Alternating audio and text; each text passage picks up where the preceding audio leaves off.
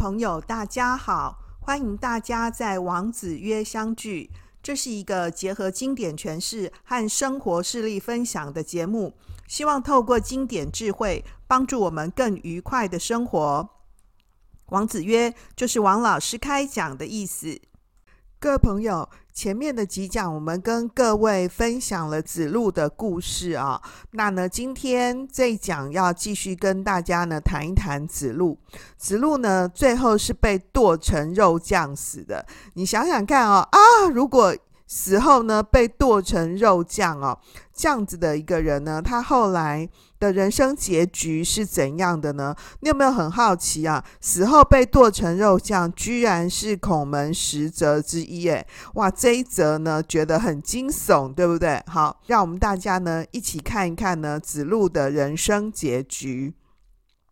这个事件呢被记录在《史记》的《仲尼弟子列传》里头啊。那因为呢。文言文呢比较难读，我们也一样呢，把它说成故事的方式跟大家分享。这个子路呢，后来追随了魏国的大夫孔鲤，去呢这个治理呢魏国的仆役。在临行以前呢，孔子呢就嘱咐他说：“仆啊，这个地方呢有很多的壮士，其实是很难治理的啊。但是呢，我告诉你几句话啊，只要呢这个。”谦虚恭敬的话呢，就可以驾驭勇士。那如果呢，这个为人呢宽厚正直，就可以呢安抚民众。恭敬正直又亲近啊，那么就可以回报君上了啊。所以呢，其实子路呢要离开孔门的时候呢，带着孔子的叮咛呢。就上路了啊！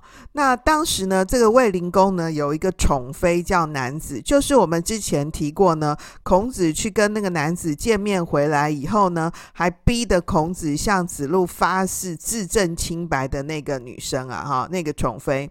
那当时呢，卫灵公的太子呢叫做蒯聩，他因为呢得罪了南子呢，就出逃到宋国。后来这个卫灵公死了啊。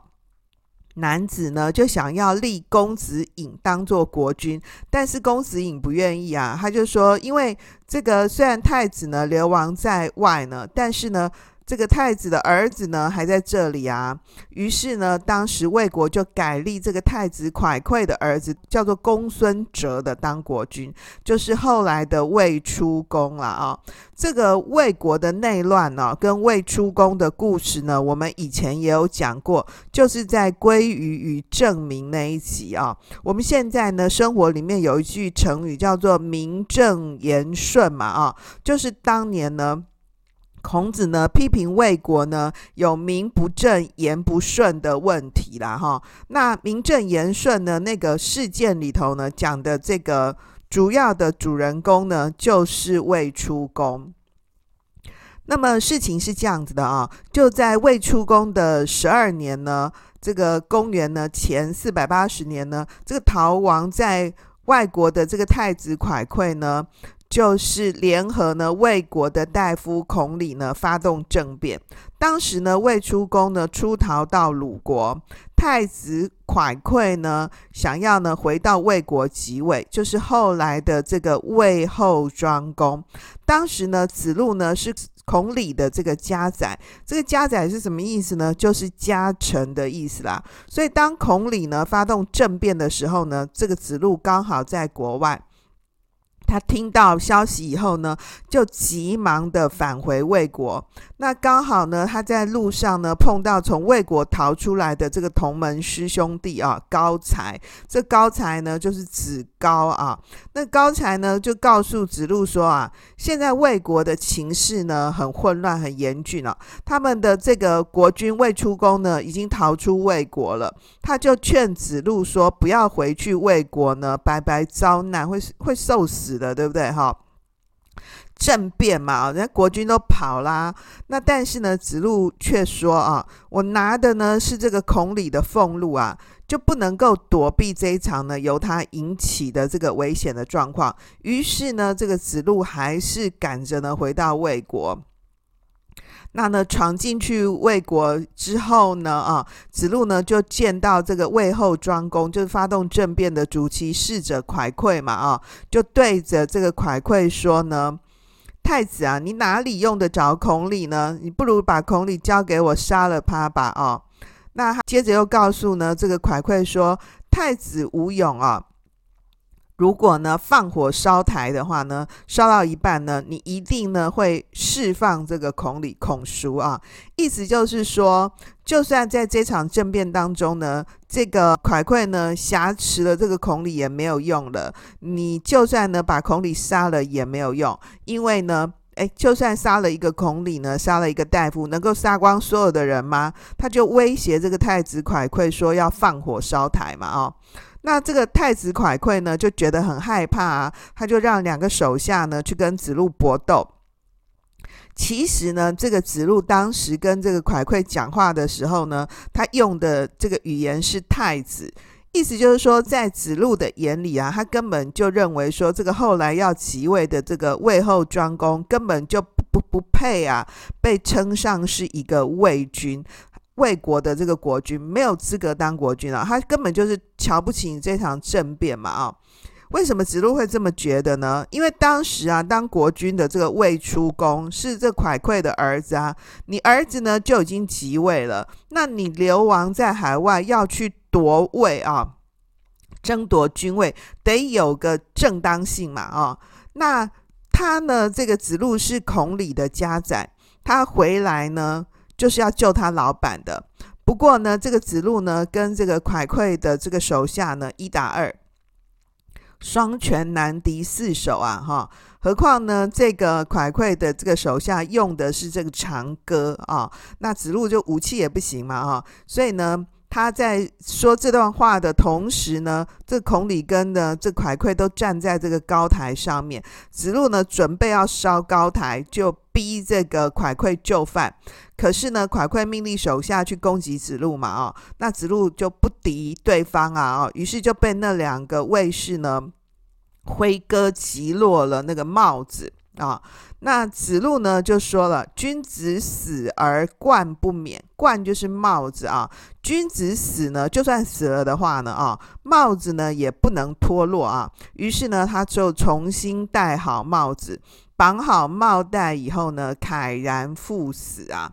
好，那《史记》就写到这里了啊。”因为呢，在这个儒家的教养里头呢，这个君子不戴帽子呢，或者是戴歪了帽子呢，是有失君子风度的啊。所以呢，子路呢，即使在面临死亡的时候呢，也还是呢，这个好好的戴好他的帽子呢，然后去从容的赴死啊，就保持了君子的风度了啊。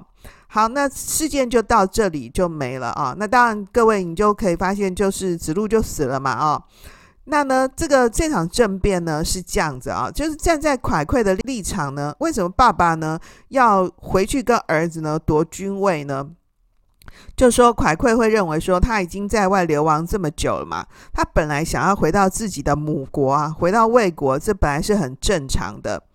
所以呢，他在他儿子呢这个继位以后呢，就在这个晋国的赵简子啊的保护之下呢，就很想要回到魏国。但是呢，不料呢，却被魏国拒绝了啊。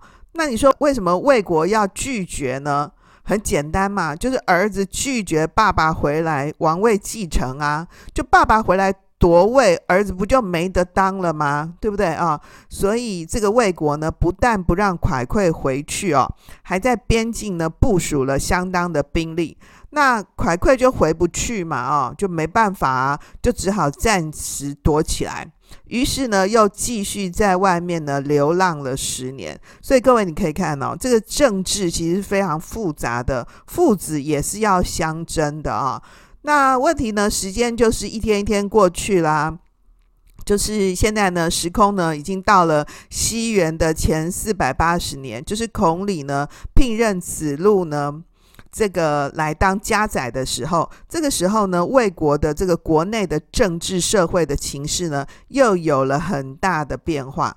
就是子路呢所侍奉的老板就是孔鲤嘛，啊，他的妈妈呢这个伯姬哦，就联合了一一帮贵族，包括呢这个魏国的重磅级的大臣，想要把这个蒯蒯呢接回来当国君。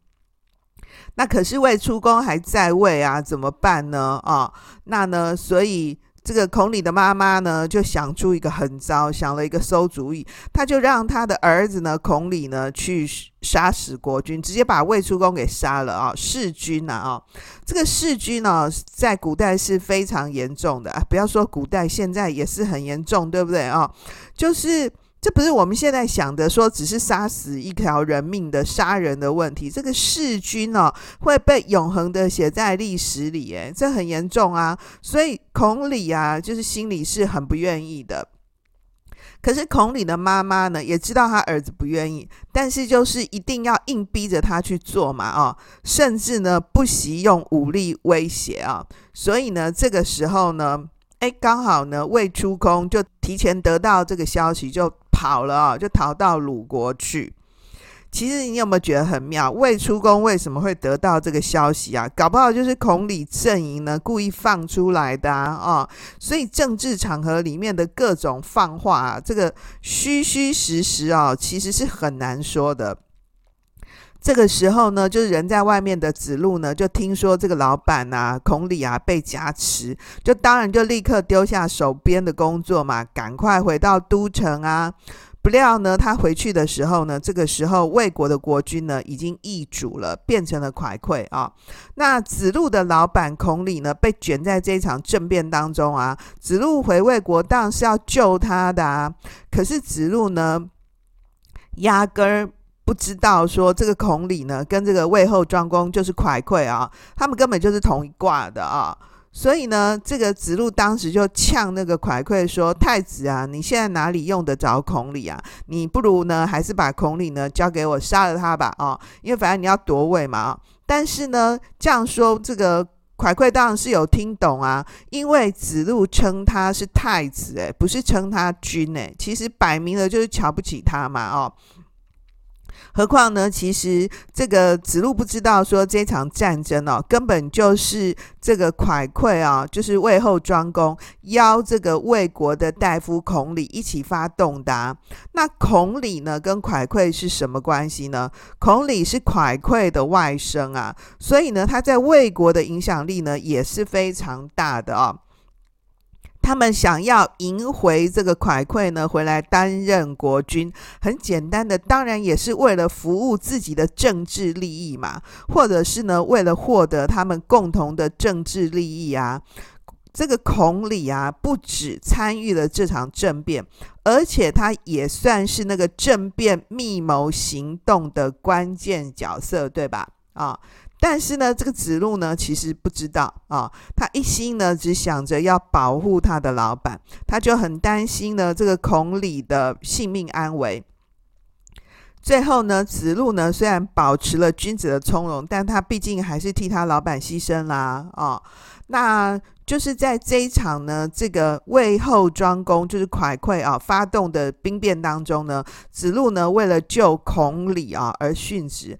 后来这个蒯聩啊，他即位以后，他就是太气了嘛，哈，政变以后太气了，于是呢，他就把这个子路的遗体呢，还施以呢海刑。这个海啊很难写啊，其实海刑呢，简单的来说就是把它。剁成肉酱啊，所以这个是一个古代呢极其残忍的一个刑罚。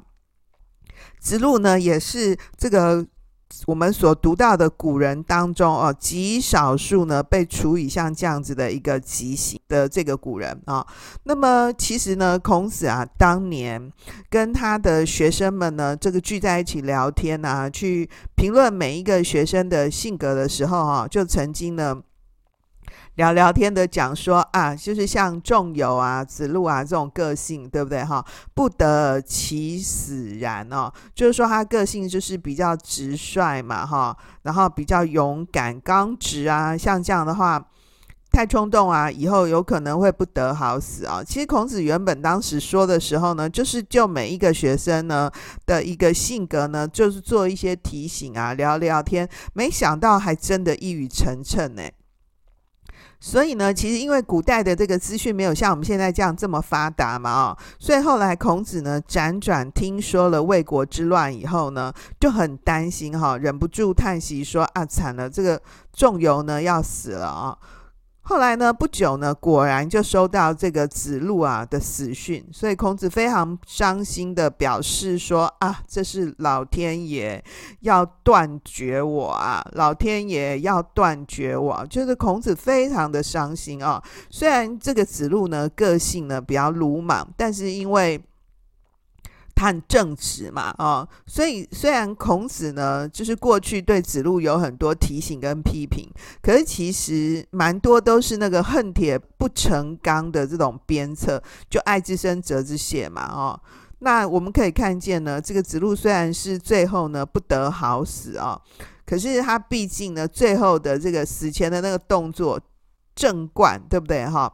戴好帽子也算是就是没有辜负呢老师的期望啊，就在这个人生选择的大是大非上面呢，最后呢终于是恪守了君子的节操哦。所以后来呢，这个唐玄宗呢就尊奉子路呢做魏侯，宋生宗呢加封子路呢是河内公，宋度宗呢又尊子路是魏公。到了这个明世宗的时候呢，改称呢子路是先贤仲子，因为他是仲由嘛，哦，那呢我们现在呢这个山东的泗水啊，就有盖一个这个仲子庙，就是原本在这个仲庙的遗址上面呢重新整建的哦。过去我去那个众庙的时候，就看到两根呢这个呃很破败的这个。石柱啊，那现在呢？今年二零二三年的暑假呢，已经重新整修以后完成了。我不知道呢，我们现在录音的当下呢，十月份啊，不晓得正式启用的没有啊？呃，我想呢，我们听子路的故事呢，有机会啊，到山东呢粽子庙去走一走呢，也还不错。那边真的是盖的蛮蛮不错的啊，很保有古风，也记录了很多呢这个子路的故事。好喽，故事说到这里哈，我们当然呢很敬佩呢子路很勇敢嘛啊，因为他坚守自己的职责呢，最后牺牲了生命。不过子路之死呢，到底值不值得啊？哦，后世呢却是有非常多争议的啊。有人说呢，诶，他是因为遵守了礼而献出了生命啊，那是说呢，生命大于礼啊，就是这个他后面不是子路最后要死的时候呢，不是说呃。君子死而冠不免吗？哦，那呢还特别要戴好帽子嘛？哦，所以是遵守礼啊？哦，那是生命大于礼，还是礼大于生命呢？哦，我就看见呢，网络上呢有很多像这样子的一个争论啊。其实啊，我想啊，要回答这个问题呢，不应该只从表面呢“君子死而冠不免”这上面呢，就是子路死的时候还要强调戴好帽子这件事情去看哦。说实话啦，哈，你现在想想看嘛，在那种情况下，不论子路有没有整好帽子，他最后都是得死的啊。对不对哈？你要跟这个蒯聩呢手下 PK，没那么简单的事情。人家他已经政变嘛，一定是有准备好很厉害的一群人呐、就是有没有戴好帽子这件事情，根本不是一件事啊。这是跟看完全看错了。问题是应该是出在说子路坚持回到魏国救孔鲤这件事情到底对不对嘛？或者是说这件事情到底好不好嘛？那站在子路的立场，他当然觉得很对很好啊，不然的话他不会坚持要去做嘛。因为子路跟孔鲤啊是这个长官跟下属的关系，就是子路不是孔鲤的家宰嘛、家臣嘛，所以这边与其去批评说子路之死啊，这个跟礼跟生命啊这个孰轻孰重的问题。我们更应该要问说，为什么子路呢坚持要为这件事情付出生命啦？我我想问的问题其实蛮重要的哦。首先呢，我们就想想看，子路在回国的过程当中，对魏国的情势很危险呢。这件事情其实是有人提醒他的。那子路又不是笨蛋，对不对？当他的这个同门呢，师兄弟呢，这个子高劝他不要回魏国的时候，他就可以不要回去啦，对不对？但是子路没有听啊，这是第一层啊。然后呢，子路呢到了这个魏国的城门，他其实是有被挡住，根本进不去啊。可是他还是呢坚持呢，最后有见到这个蒯聩。所以其实这每一个过程，每一个环节，都在在表现出呢子路呢个人的特点、思想跟价值观呐、啊。就是当年呢，啊，这个孔鲤呢邀请子路去当呢他的家宰，让这个子路去当这个仆役的长官。子路呢治仆啊，就在那里做官做了三年呢，政绩很突出啊，老百姓呢生活很幸福。那这个田里的这个农作物啊，庄稼啊也都非常旺盛，所以这个老百姓的生活啊就有了依靠。那当地的治安后来也变得井然有序啊。这个后来孔子呢特别去看那个子路治仆啊，就称赞这个子路呢有做了三件呢好事，三善啊，善意的善，三善啊，恭敬、忠信、明察啊，就是用道德啊，恭敬。忠信、明察这三件事情去治理仆，就治仆治理的很好啊。孔子其实是觉得蛮高兴的啊。以后呢，我们就用仆役三善来称赞呢子路的治机。就讲到呢仆役三善呢这件事啊，这个成语就直接指的就是子路。也就是说呢，因为这样的缘故呢，可见呢、啊、对子路来说。孔鲤应该算是一个不是太瞎的老板嘛，至少呢，这个孔鲤呢知人善任，又放手让子路自己去做啊，对不对？当然呢，子路也确实有政治上的才能，短短三年的时间呢，就把蒲县呢治理得很好。这个蒲县在哪呢？就是现在的河南长垣县呐，就是在这个河南呢。长垣县的这个城的这个西北边啊，有一个文明渠，就是当年呢子路留下来的遗迹。所以虽然说呢，这个感觉起来是一个这个县城啊，但是通过子路的治理呢，诶，当地的老百姓呢，各方面啊生活都变好了。所以通过这件事情啊，子路最后为了孔鲤牺牲。我们却看见一个对政治跟对学问有所坚持的儒者形象。用我们现在的话来说，就是你参加哪个党啊？你有你的政治坚持嘛？你有你的政治信念。这什么叫信念呢？信念就是不能够说变就变的，不是说为了换选票啊，什么话都可以随便乱说的啊。那反正呢，这个承诺也不用实现嘛，对不对？那么其实。子路呢，去选择当孔鲤的家宰，当然是有他的坚持啊。那儒家呢，谈政治，强调是要以仁义为本，所以君子应该坚持自己的信念嘛。所以，与其说子路是为了孔鲤而死，哎，其实表面上也是啦。但是，其实他是为了自己的信念而死。至于呢，是有些人把这件事呢看成是。这个气帽带啊，然后大谈儒家是固守礼的形式，然后儒家就很僵化嘛，就感觉儒家都白痴啊。那我就觉得完全读错啦。想想看哦，一个人在世界上啊，你活着的每一天，你的价值观重不重要呢？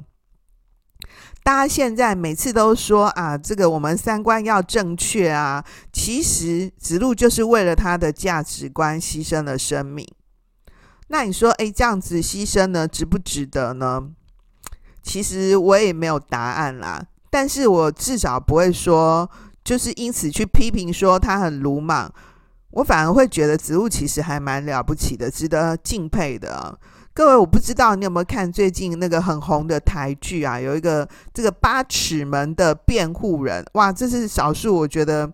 这这几年啊的拍的台剧里面超好看的一部啊，就那个戏里面呢、啊，有一个公诉辩护人，最后他放弃了他公部门的工作，回到部落里面去服务他的族人啊。那这个故事本身太曲折了啊。不过有一些朋友，如果你有看过剧的话，你就知道说，那个故事里面那个公诉辩护人佟宝驹啊，那佟宝驹最后就是坚持了他的价值。